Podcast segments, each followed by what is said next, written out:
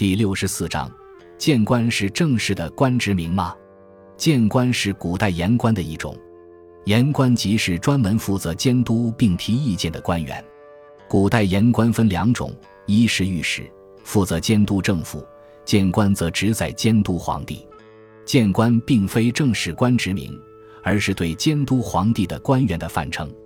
其最早在春秋时期设立，当时齐国的大谏、晋国的中大夫、楚国的左徒等都属于谏官性质。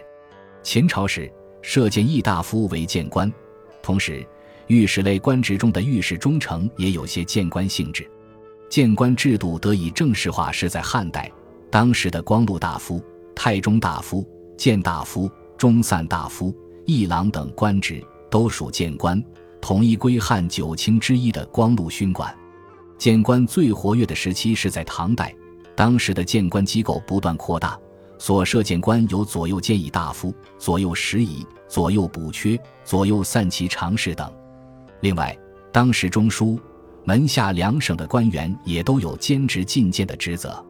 唐代著名谏官甚多，例如魏征、褚遂良、孙福家、萧军等。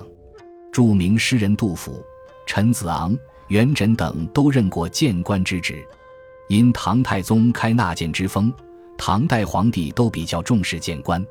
宋朝皇帝起初也很重视谏官，曾专门将谏官从门下省中独立出来。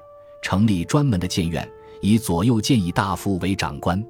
但谏院独立后，谏官不再由宰相裁定，而是由皇帝任命，并且可以兼任御史，逐渐由监督皇帝变成了监督宰相和百官。